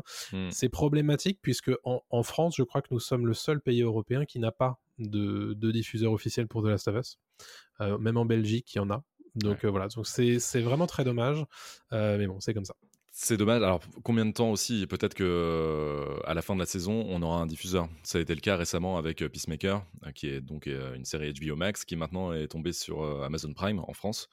Il a fallu attendre quelques mois avant de la, voir. Peut-être que ce sera la même chose avec The Last of Us, qui est évidemment très compliqué. Enfin, ronger son frein et, ne pas télécharger. Mais et donc, s'il n'y a pas de diffuseur, on voilà, on s'en remet à son cousin américain, comme tu dis. Mais, c'est vraiment dommage de, que OCS, encore une fois, euh, bah, n'est plus du tout enfin qu'on n'ait plus du tout accès au catalogue euh, HBO sur OCS. OCS n'a plus vraiment de raison d'exister hein, pour moi maintenant parce que c'était un peu le, le, le- le gros euh, argument marketing d'OCS, même s'il y a des séries et des, des films euh, maison. OCS garde quand mais- même euh, l'avantage de la primo-diffusion d'un certain nombre de, de films.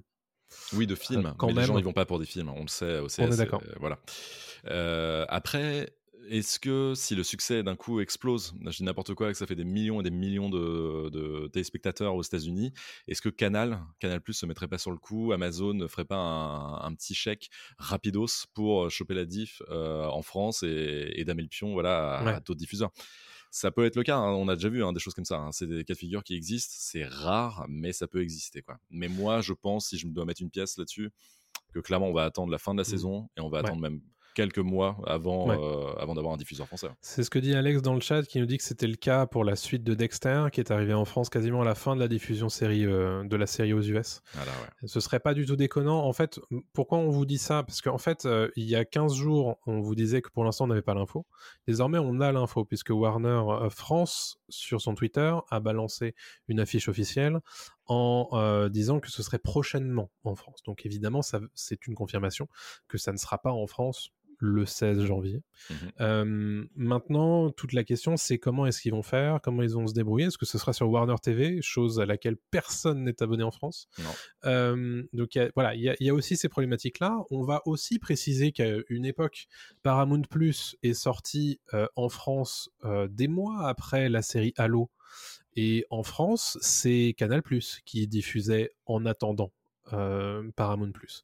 Donc il y a ce genre de deal qui existe aussi. Mais est-ce que Warner a pas les yeux plus gros que le ventre? C'est une question qui peut se poser aussi. Et euh, bon, évidemment, a priori, ce sera pas sur OCS. Mais, euh, mais voilà, tout ça pour vous dire que bah, c'est dommage.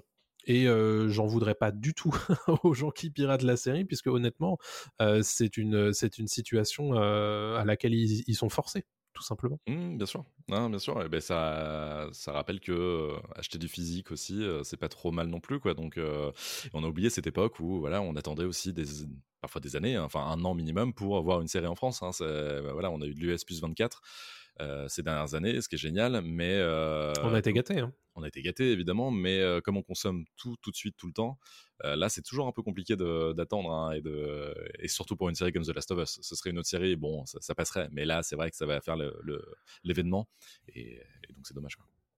Très clairement.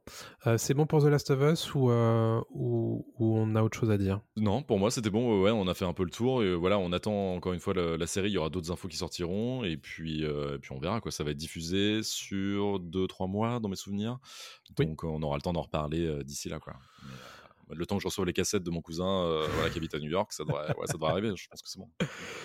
Ok, et bien parlons du dernier gros sujet que nous avons sélectionné pour vous cette semaine, c'est euh, bah, les rumeurs autour du futur James Bond, Ouais. puisqu'il va bien falloir remplacer Daniel Craig. Euh, on sait depuis euh, longtemps, même avant la diffusion de No Time to Die en France et dans le monde, que Daniel Craig raccroche le pistolet, mais aussi le costume de James Bond.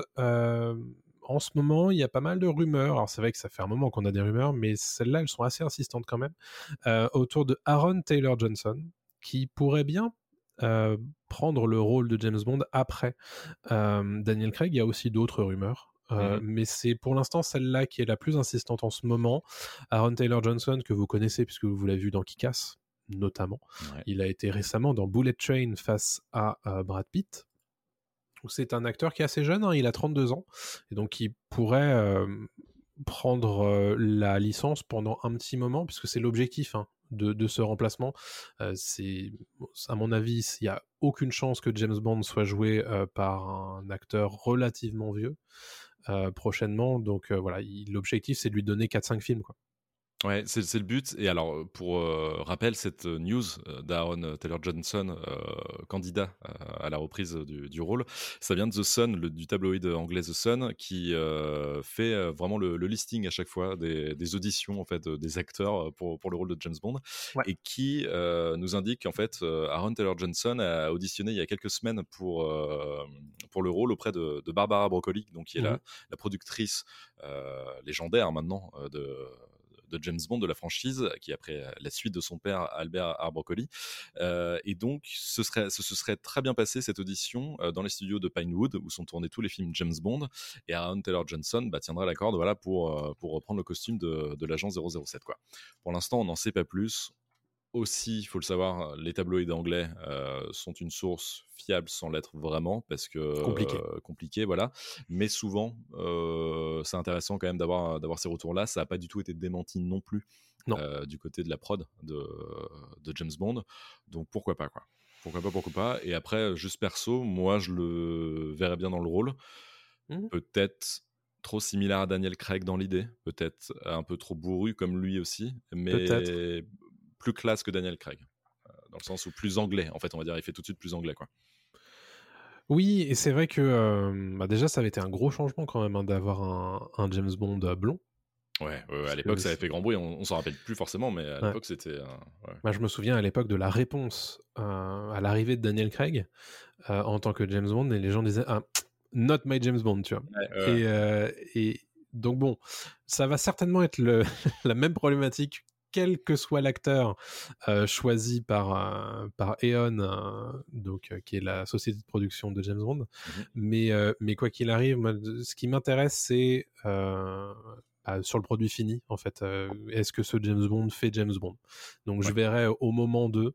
Et pour l'instant, voilà, c'est a priori cette année hein, que le choix va être arrêté euh, pour le futur James Bond. euh, et ensuite, bon, bah, on peut s'imaginer que le, prochain arriverait aux alentours de euh, 2025, peut-être 2026, un truc comme ça. Ouais, ouais, ça devrait arriver là. Donc ça, c'est la rumeur de casting du moment. Il y en a une autre aussi? Euh, un autre acteur qui pourrait, qui serait en lice pour reprendre le rôle de, James Bond, et ce serait euh, Lucien Laviscount qui joue euh, Alfie dans Emily in Paris. Donc euh, pas forcément un acteur euh, aussi connu que Aaron Taylor Johnson, mais qui en ce moment fait quand même euh, son petit bonhomme de chemin et est connu d'une grande partie du public parce qu'Emily in Paris euh, est quand même une série très regardée. Elle vaut ce qu'elle vaut, mais c'est une série très regardée. Et euh, Lucien Laviscount, lui, de son côté, est cité par un autre tabloïd anglais euh, qui est euh, qui est lequel? De, de, de, de, de, une source, c'est le Daily Mail, c'est ça, c'est le Daily Mhm. Mail qui rappelle que de son côté, le, Lucien Laviscount avait passé une, une audition.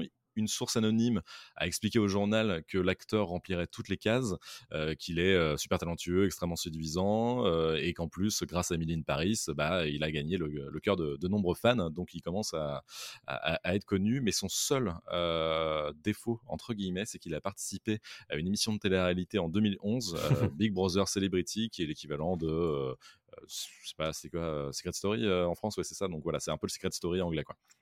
Ah Donc, oui, Big euh, Brother, c'est euh, oui, c'est le loft en fait. Voilà, c'est le loft, Secret Story. Donc ça, ça lui causerait un peu du tort et ça pourrait peut-être lui coûter même le, le rôle. Mais bon, encore une fois, c'est à l'état de rumeur, quoi. On, on sait pas, on sait pas trop. Quoi. Ok, bah écoute, euh, moi je suis assez curieux euh, de, de voir tout ça. On va évidemment laisser la situation se décanter et euh, avoir une, une information officielle. Euh, Aaron Taylor Johnson, je t'avoue que pour l'instant je le vois pas trop, mais, euh, mais pourquoi pas? Mm. Euh, Je suis curieux. Après, le problème c'est que euh, c'est difficile. Il faut qu'il se soit mis en, en situation. En, en costume, etc. pas forcément avec les cheveux trop longs ou je sais pas quoi. Enfin, c'est vrai Oui. qu'on a une idée quand même assez spécifique de à quoi ressemble James Bond, donc c'est toujours compliqué. Il y, a, il y a ce genre de, de problématique là, évidemment. On peut peut-être éventuellement s'imaginer un nos propres castings. Qui, qui tu verrais toi en James Bond dans le futur? Bah, Il y avait euh, Henry Cavill qui était euh, cité pas mal de fois aussi par les, euh, par les bookmakers anglais. Euh, son nom revenait beaucoup, donc Henry Cavill, Superman, euh, etc. Et Henry Cavill, bah, on l'a déjà vu en costume en fait, trois pièces dans The Man from Uncle. C'était espion Secrets spéciaux, je crois, de Guy Ritchie. Oui, en français, voilà. Euh, il est super, il est, il est incroyable, il a tout ce qu'il faut, il a la carrure et tout. Mais malheureusement, je pense qu'il a contre lui le fait d'être trop connu maintenant euh, et qu'on visualise trop Superman. Et en même temps, il a réussi à être euh, Geralt dans The Witcher et on a oublié Superman aussi. Donc euh, on- il suffisait de lui mettre une perruque euh, qui grogne un petit peu et, c'était quelqu'un d'autre. donc, donc pourquoi pas Moi, j'aimerais bien voir Henry Cavill. qui maintenant en plus est libéré de ses obligations Ouais. en tant que Superman, donc il a le temps. Quoi. Ouais, mais c'est, je t'avoue que pendant très longtemps, ça a été mon potentiel acteur. Euh, Mhm. Henry Cavill, moi je le, je le voyais très très bien en James Bond, on l'a très très bien vu euh, en costume dans euh, Mission Impossible, dans Man from Uncle, comme tu l'as très bien dit. Euh, je pense que c'est un acteur qui porte très bien le costume. Ouais. Et qui a le physique d'une star d'action, la volonté de l'être. Il est peut-être un petit peu trop gonflé Oui. que, que certains autres James Bond, donc peut-être qu'il y a ça, et je pense très sincèrement qu'il est trop cher aussi. Ah, tu crois que c'est ça? Oui, peut-être. Et ouais. Ouais, ouais. souvent, les James Bond choisis, c'est des acteurs connus, certes, mais pas encore suffisamment pour euh, légitimer un, un, un cachet trop élevé. Quoi. Ouais. Et Henry Cavill, il en a fait hein, des, des blockbusters. Donc, euh, c'est vrai. Non, t'as raison. C'est difficile. De la... voilà, à une époque, moi, je voyais très très bien Idris Elba aussi. Mhm. Je pense que ça aurait pu être euh, un truc de fou, mais je pense qu'il est peut-être un peu trop vieux. Ouais. Désormais, parce qu'il faut quand même trouver quelqu'un qui est dans la trentaine, quoi, qui, euh, qui est capable de. C'est ce qu'ils veulent faire, on est d'accord. hein, Ils veulent, ils veulent quelqu'un de plus jeune. hein, ouais. Oui, ça paraît très logique euh, d'avoir euh, d'avoir un acteur euh, dans ces eaux-là, mais pas aux alentours de 40, quoi. Puisqu'à partir de là, du coup, tu peux réalistiquement, tu peux lui donner aller trois films en, Mm. en partant du principe qu'il te faut trois ans pour en faire un. Euh, parce que j'imagine pas, euh, je les imagine pas avoir un James Bond plus vieux. Non, non, je suis. C'est ce qui me fait dire que je- on peut pas non plus voir un Benedict Cumberbatch. Quoi. Non, trop vieux aussi, je pense que ça l'intéresse pas. ouais. Et dans le chat, il y a Ishamal qui nous dit que Henry Cavill est sur un projet Warhammer 40 000. Exactement, ouais, Ouais. tout à fait. On en avait parlé d'ailleurs euh, dans Pop News la, la dernière fois. Donc, euh, une série Amazon Prime, si je me trompe pas. Ouais. Euh, Henry Cavill qui est très fan de, de l'univers Warhammer et euh, qui se lance là-dedans après The Witcher, après Mm. Superman. Donc, ça va être son gros, gros projet euh, pour la suite. Et je suis très curieux parce qu'un truc dans l'espace avec des Space Marines et, Ouais. et Henry Cavill, moi je suis client. C'est plus un projet de, de gestion et de création, plus qu'un projet d'acting, Mhm. ce qui lui permettrait quand même d'avoir les coups des franches pour jouer ailleurs. C'est c'est pour ça que pour moi, Henry Cavill en James Bond, c'est pas encore tout à fait. euh, Tu l'aurais pas de la carte, quoi. Ouais, ouais. Je l'aurais pas forcément de la carte, mais effectivement, ça va lui prendre beaucoup de temps. Ouais. Euh, après, évidemment, comme dit Akenaïs dans le chat, euh, il y a tout à fait la possibilité d'avoir une femme James Bond. Euh, Bien sûr. C'est c'est rien d'impossible. En tout cas, on, on rappelle quand même le tollé qu'a fait cette fausse information euh, qui disait que euh, Lashana Lynch euh, devait jouer James Bond dans euh, No Time to Die. Évidemment, il s'est avéré que c'est faux, hein, puisqu'elle jouait 007 dans Mhm. No Time to Die. Donc c'est tout à fait possible d'avoir une femme 007. Euh, maintenant, la grande question, c'est est-ce que le monde est prêt? Visiblement, pas encore. non, non, non, je ne crois pas. Malheureusement, c'est ça, c'est compliqué. Bah, on a bien vu, comme tu l'as dit, ouais, ouais, ça, ça a fait un tollé. Euh, ils peuvent nous surprendre, hein. ils peuvent quand même nous Ouais. surprendre. euh, D'ailleurs, j'aimerais bien que ce soit aucun nom de, de ceux qu'on a cités là. Ouais. Euh, et que ce soit un- vraiment un inconnu quasi au bataillon qui a fait un ou deux films un peu cool, et puis voilà, qui, qui parte sur cet acteur-là, parce qu'en fait, il faut que ce soit une nouvelle génération, Oui. Bond d'une nouvelle, d'un nouvel acabit, quoi. Et je pense que c'est le meilleur plan pour eux, déjà d'un point de vue de producteur, puisque il- leur premier, son premier film, ils vont certainement le signer pour un ou deux films, donc il va pas être payé très très cher. Mm. Et ensuite, il va pouvoir renégocier, mais ça sera jamais du coup du niveau de Daniel Craig Non. De la fin de l'époque. tu vois. Donc euh, c'est c'est le mieux, euh, c'est c'est le mieux pour, euh, je pense, pour le producteur, et c'est pour ça que ça met du temps. Parce que sinon, il prendrait euh, tous les noms qu'on a cités, tu vois. Ils étudieraient tout ça. Oui, oui. Mais, mais je pense que c'est pas l'objectif. Pour un producteur, c'est plus intéressant d'aller chercher un genou qui débute et de le faire exploser grâce à James Bond. Ouais, ouais, complètement. Ce que faisait Marvel aussi au début Exactement. avec euh, Chris Evans qui était déjà un peu connu, mais, Bien mais sûr. sans plus. euh, Chris Hemsworth, euh, Chris Pratt. On va arrêter avec les Chris, mais voilà. Ils prenaient que des Chris. Non, mais voilà, c'est des acteurs qui coûtent pas cher, entre guillemets, mais qu'on peut lancer sur des franchises et bah, c'est rentable, quoi. C'est juste sur la durée. Donc. Exactement. Voilà du coup pour James Bond. On vous en reparlera bien sûr en 2023 quand on aura évidemment d'autres rumeurs, mais aussi des informations, puisqu'on aime bien quand même les vraies informations. C'est mieux, c'est mieux. Source et c'est toujours mieux. Euh, on va terminer cette émission avec les sorties de la casane. Et il y en a beaucoup. Alors je vais faire vite parce que j'ai pas envie de vous prendre 15 ans non plus. Euh, le 10 janvier sur Netflix, on a Vinland Saga saison 2. C'est un animé adapté du manga du même nom. Ambiance très viking. Euh, j'ai pas vu la saison 1, mais ça a l'air trop bien. Euh, ce Ok, que, j'ai pas vu ce non que plus, les hein. gens en disent. Euh, donc c'est sur Netflix et sur Crunchyroll pour information. Euh, en France, le 11 janvier, on a Welcome to Chippendales saison 1. Et oui, c'est la folle histoire du créateur du club de stripteasers du même nom. Euh, avec Kumail Nanjiani qui joue le rôle principal, euh, donc un, acteur qu'on avait vu dans Les Éternels et dans Silicon Valley. C'est sur Disney Plus que ça sort le 11 janvier et en fait il y a des trucs hyper shady qui se sont passés dans cette histoire-là. Donc euh, franchement, Marrant comme concept, pourquoi pas. ouais. euh, 12 janvier, toujours côté Viking, on a Viking Valhalla saison 2 qui revient sur Netflix avec les 8 épisodes en intégralité. C'est le spin-off de Viking qui est situé plus d'un siècle après. Tout ça, c'est le 12 janvier. Le 13 janvier sur Prime Video, il y en a un petit peu pour tout le monde hein, quand même, pour, les, Ouais, pour c'est tous bien. les abonnés. Hunters saison 2, saison finale d'ailleurs sur Prime Video. C'est le pitch, c'est des chasseurs de nazis dans les années 70 et avec Al Pacino, excusez du peu. Euh, voilà, ça c'est sur Prime Video le 13 janvier. Toujours le 13 janvier sur Netflix. Cette fois, on a Breakpoint, qui est une série documentaire sur le monde du tennis par les créateurs de Formule 1, Pilote de leur destin, qui est une série euh, documentaire très très agréable à regarder. qui se. Même quand on connaît pas euh, la Formule 1, on Ouais. regarde ça et on découvre et euh, c'est du popcorn quoi. Ça a même relancé un petit peu l'engouement autour de la Formule 1, hein, cette série. hein. Complètement. Ouais. Ouais, ouais. Alors bon, les puristes diront que euh, oui, alors c'est très romancé, machin, mais bon, ça donne envie de regarder, quoi. Oui, oui, Et ok. je donc avec la même chose sur le monde du tennis, moi honnêtement, je suis très curieux parce que le tennis c'est quand même un monde de grande individualité, Mhm. comme la Formule 1, donc ça peut être très intéressant à suivre. 15 janvier sur OCS, on en parlait, parce qu'il y a quand même un petit peu de trucs sur OCS quand même, mais bon, là c'est Tales of the Walking Dead. Alors, le peu qu'on m'a raconté sur Tales of the Walking Dead, on m'a dit c'est de la merde, ne regarde pas, mais je vous le dis quand même, c'est une série d'anthologie dans l'univers de The Walking Dead, avec six épisodes qui sont euh, du coup euh, sur six choses différentes. Euh, 18 janvier, une sortie cinéma que j'ai sélectionnée pour vous, c'est Babylone de Damien Chazelle, Damien Chazelle. Euh, c'est sur l'âge d'or d'Hollywood dans les années 20. C'est aussi une ère de dépravation euh, avec Margot Robbie et Brad Pitt entre autres. hein. C'est un, un gros gros film qui est notamment nommé aux Golden Globes, le sera sans doute pour les Oscars. Mais est-ce qu'on n'en parlerait pas dans Pop Tier bientôt? Oui, très prochainement, hein, il y a de Hein grandes chances. Faisons ça, faisons ça. Toujours sorti ciné, euh, un film d'animation japonais qui s'appelle Goodbye. Euh, ce sont des ados qui sont accusés d'avoir causé un feu de forêt et qui tentent de prouver leur innocence. Euh, C'est du coup le 18 janvier à nouveau au cinéma. Le 20 janvier, on a En Place, qui est une série sur Netflix française, avec Jean-Pascal Zadi qui se retrouve propulsé dans la campagne présidentielle par accident, euh, face notamment à Benoît Poulvorde. Donc, ça a l'air rigolo. Regardez le trailer, moi ça, ça m'intéresse. Mm. Euh, 20 janvier, toujours sur Netflix, on a Young Yi, qui est un film coréen, sud-coréen, par le réalisateur de Dernier Train pour Busan.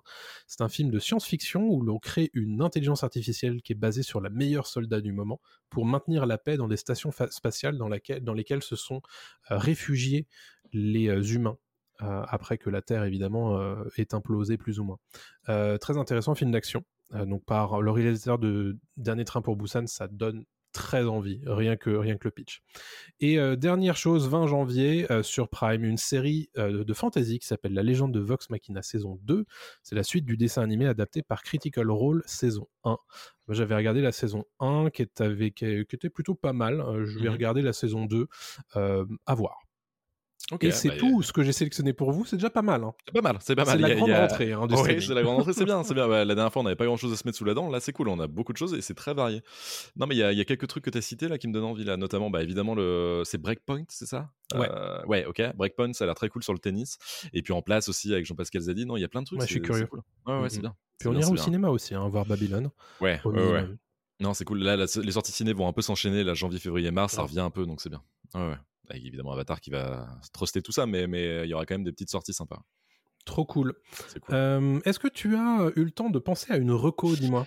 Et oui, c'est ce que je te disais tout à l'heure quand on parlait de Sam Raimi. euh, ça me fait penser film d'horreur. Et c'est un film d'horreur que j'ai vu très récemment, cette semaine, qui s'appelle Barbare ou Barbarian en anglais, Mhm. qui est un film disponible sur Disney Plus et qui est réalisé par Zach Krager, que je ne connaissais pas, euh, avec pour seul acteur connu, euh, non, deux acteurs quand même, deux, acteurs connus dedans. Il y a Justin, Justin Long qui jouait dans Die Hard 4, euh, qui faisait donc le, le jeune qui, qui était accompagné par, qui accompagnait plutôt Bruce Willis, Mhm. John McClane dans Die Hard 4. Et il y a aussi Bill Skarsgård dedans, Oui. qui jouait le clown Pennywise dans, Mhm. dans Hit 1 et 2, enfin ça 1 et 2. Et donc pour la petite histoire de Barbarian, Barbare, c'est une jeune femme qui se rend à Détroit en pleine nuit euh, pour un entretien d'embauche qui va se dérouler le lendemain matin. Et donc elle arrive en fait dans un quartier euh, vraiment euh, vers 2 heures du matin parce qu'elle a fait la route toute la nuit. Elle s'arrête devant son Airbnb qu'elle a loué pour l'occasion parce qu'elle sait qu'elle va passer un entretien d'embauche le lendemain matin. Et elle se rend compte qu'en fait, il y a déjà quelqu'un dans le Airbnb. Quelqu'un est présent depuis quelques heures dans, dans cette maison. Et cette, cette personne, c'est Bill Skarsgård. Bon, je vais pas tout raconter, mais en tout cas, la, la nana rentre dans, le, dans la maison. Bien évidemment, elle se méfie. C'est quand même étrange qu'il soit aussi présent. Il y a une histoire de euh, problèmes de location, de mails qui se sont, qui sont mal passés, etc. Et je vais pas aller plus loin, mais il se passe beaucoup de choses d'horreur dedans. Euh, c'est pas un film de. C'est un film d'ambiance, il y a un peu de jumpscare et euh, c'est très flippant parce que ça avance au fur et à mesure. En fait, il y a beaucoup de, de- de choses qui se déroulent dans cette maison, notamment sous-sol aussi. Voilà, c'est très flippant. Enfin, en tout cas, j'ai trouvé ça très cool et ça se déroule très bien. C'est euh, et c'est une petite critique aussi parfois de de, de l'actu et de, de- des réseaux sociaux aussi un peu parfois. Donc non, c'est cool, j'aime bien. Ouais. Ok. Il y a un côté MeToo aussi, qui est une petite dénonciation Ouais. MeToo euh, là-dedans. Non, c'est pas mal. À ne pas confondre évidemment avec la série du même nom qui s'appelle Barbare aussi, Ouais, qui non, est une non, non. série du coup sur euh, la Rome antique euh, face à l'Empire germanique, enfin non, face aux tribus germaniques justement. J'ai pas vu la saison 2 qui est sortie euh, il y a pas très très longtemps. Ok. Et ok, bah écoute, merci pour cette petite reco. Euh, moi, j'ai pas spécialement de reco euh, pop culturel à vous faire euh, en dehors de l'application Busu que j'utilise énormément en ce moment pour apprendre le japonais. Eh oui. Voilà, ça s'écrit B-U-S-U-U. C'est un, c'est un concurrent à Babel, hein, Hmm. euh, de- évidemment. Donc, je vous fais pas spécialement euh, le gros pitch, mais euh, ça m'aide bien à avoir euh, ce rendez-vous quotidien Et c'est gratuit. à- pour apprendre. Et c'est gratuit, oui, parce que euh, ça vous permet, en fait, euh, il y, a, il y a une option en fait euh, avec des pubs. Donc évidemment, euh, les pubs sont pas trop invasives, ça va, et les pubs sont pas trop dégueulasses en plus, donc c'est c'est une bonne chose. Euh, et voilà, donc je fais ça euh, quotidiennement tous les jours. Ça me fait euh, ça me fait du bien de réviser mon japonais en espérant pouvoir partir cette année. On croise les doigts, on croise les doigts. Et, et on termine peut-être par les- le chat qui nous dit que, euh, bah, évidemment, la série The Last of Us est très attendue euh, pour, euh, pour Alex, euh, tout comme le film Mario. Et puis la série Avatar The Last Airbender aussi. Euh, c'est Elle sort cette année sur Netflix. C'est vrai qu'on n'a pas trop d'infos là-dessus. quoi. Mais, euh, oui, la série live action, ouais. La série live action, ouais, tout il à fait. un- Ouais, il y a un film euh, d'ailleurs Avatar qui est attendu également prochainement, Ouais. Mm, mm, d'animation cette fois. Complètement, ouais. On a Alex qui tu, tu l'as dit euh, sur le film Mario. Le film Mario, j'attends beaucoup aussi Ouais, euh, ouais. pour 2023. Évidemment, nous on le traitera hein, dans Pop Tier, ce sera le gros euh, morceau pop culture de cette année hein, pour nous. Il y aura beaucoup de choses à dire, je pense. C'est quoi le film que t'attends le plus, toi? Ah, Indiana Jones 5, je pense. Ah ouais. J'aime beaucoup le trailer. je, suis- je, Mangold, James Mangold est un super réal, donc je suis très curieux de voir ce qu'il a fait. Pour l'instant, c'est le film que j'attends. Il y a Oppenheimer aussi en juillet. Mhm. Euh, je suis curieux. Et puis euh, The Fablemans, mais un peu moins, qui est, euh, je sais pas si on le dit comme ça, Fablemans ou Fablemans, je sais pas, euh, de Spielberg, donc qui est très autobiographique, qui raconte sa, son enfance. Euh, Spielberg qui en a plus rien à foutre du box-office, en fait, il fait ses films pour lui et c'est très bien. Je pense qu'il va nous faire une série de films avant sa, sa disparition, malheureusement, mais qui sera sa fin de carrière et ça peut être très intéressant. The Fablemans, qui a été un flop aux États-Unis, mais je pense qu'il est, il est sympa. Donc ouais, c'est un peu les films que j'attends. Et toi? Cool. Euh, moi, ce sera alors deux films d'animation.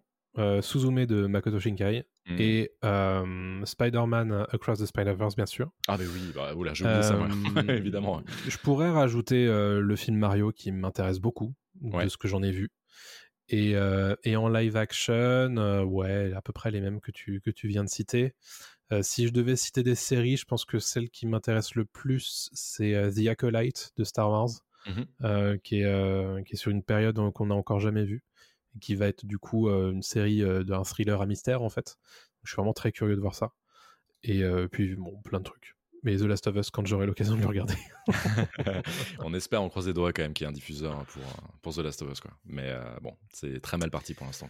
C'est ça. Ben, on va vous laisser euh, là-dessus, euh, chers auditeurs et chères euh, personnes dans le chat, pour euh, ce Pop News épisode 5, le premier de l'année 2023. On en profite pour vous re-souhaiter une bonne année 2023. C'est la dernière fois qu'on va vous le redire parce que c'est bon, sinon on en a jusqu'à février-mars. Mais, mais voilà, on se donne rendez-vous du coup bah, pour la rediffusion très prochainement, mercredi, sur le flux de podcast Pop Tier. N'hésitez pas à follow euh, les flux de podcast sur Apple Podcast, sur Spotify. N'oubliez pas les petites étoiles, bien sûr. Suivez notre compte Twitter qui balance très régulièrement des actualités sur la pop culture, bien sûr. Donc, at PopTiercast. N'hésitez pas, ça nous fera plaisir. Et puis, on se donne rendez-vous la semaine prochaine pour Pop Tier épisode 8 déjà, où on parlera de. Série. Oh là là, dis donc. Oui, oui, oui, oui. On se consacrera à une série. Un peu de mystère. On garde le mystère pour l'instant. Allez, à Voilà. très bientôt tout le monde. À très bientôt. Salut Merci beaucoup. Salut à tous. Bonne soirée.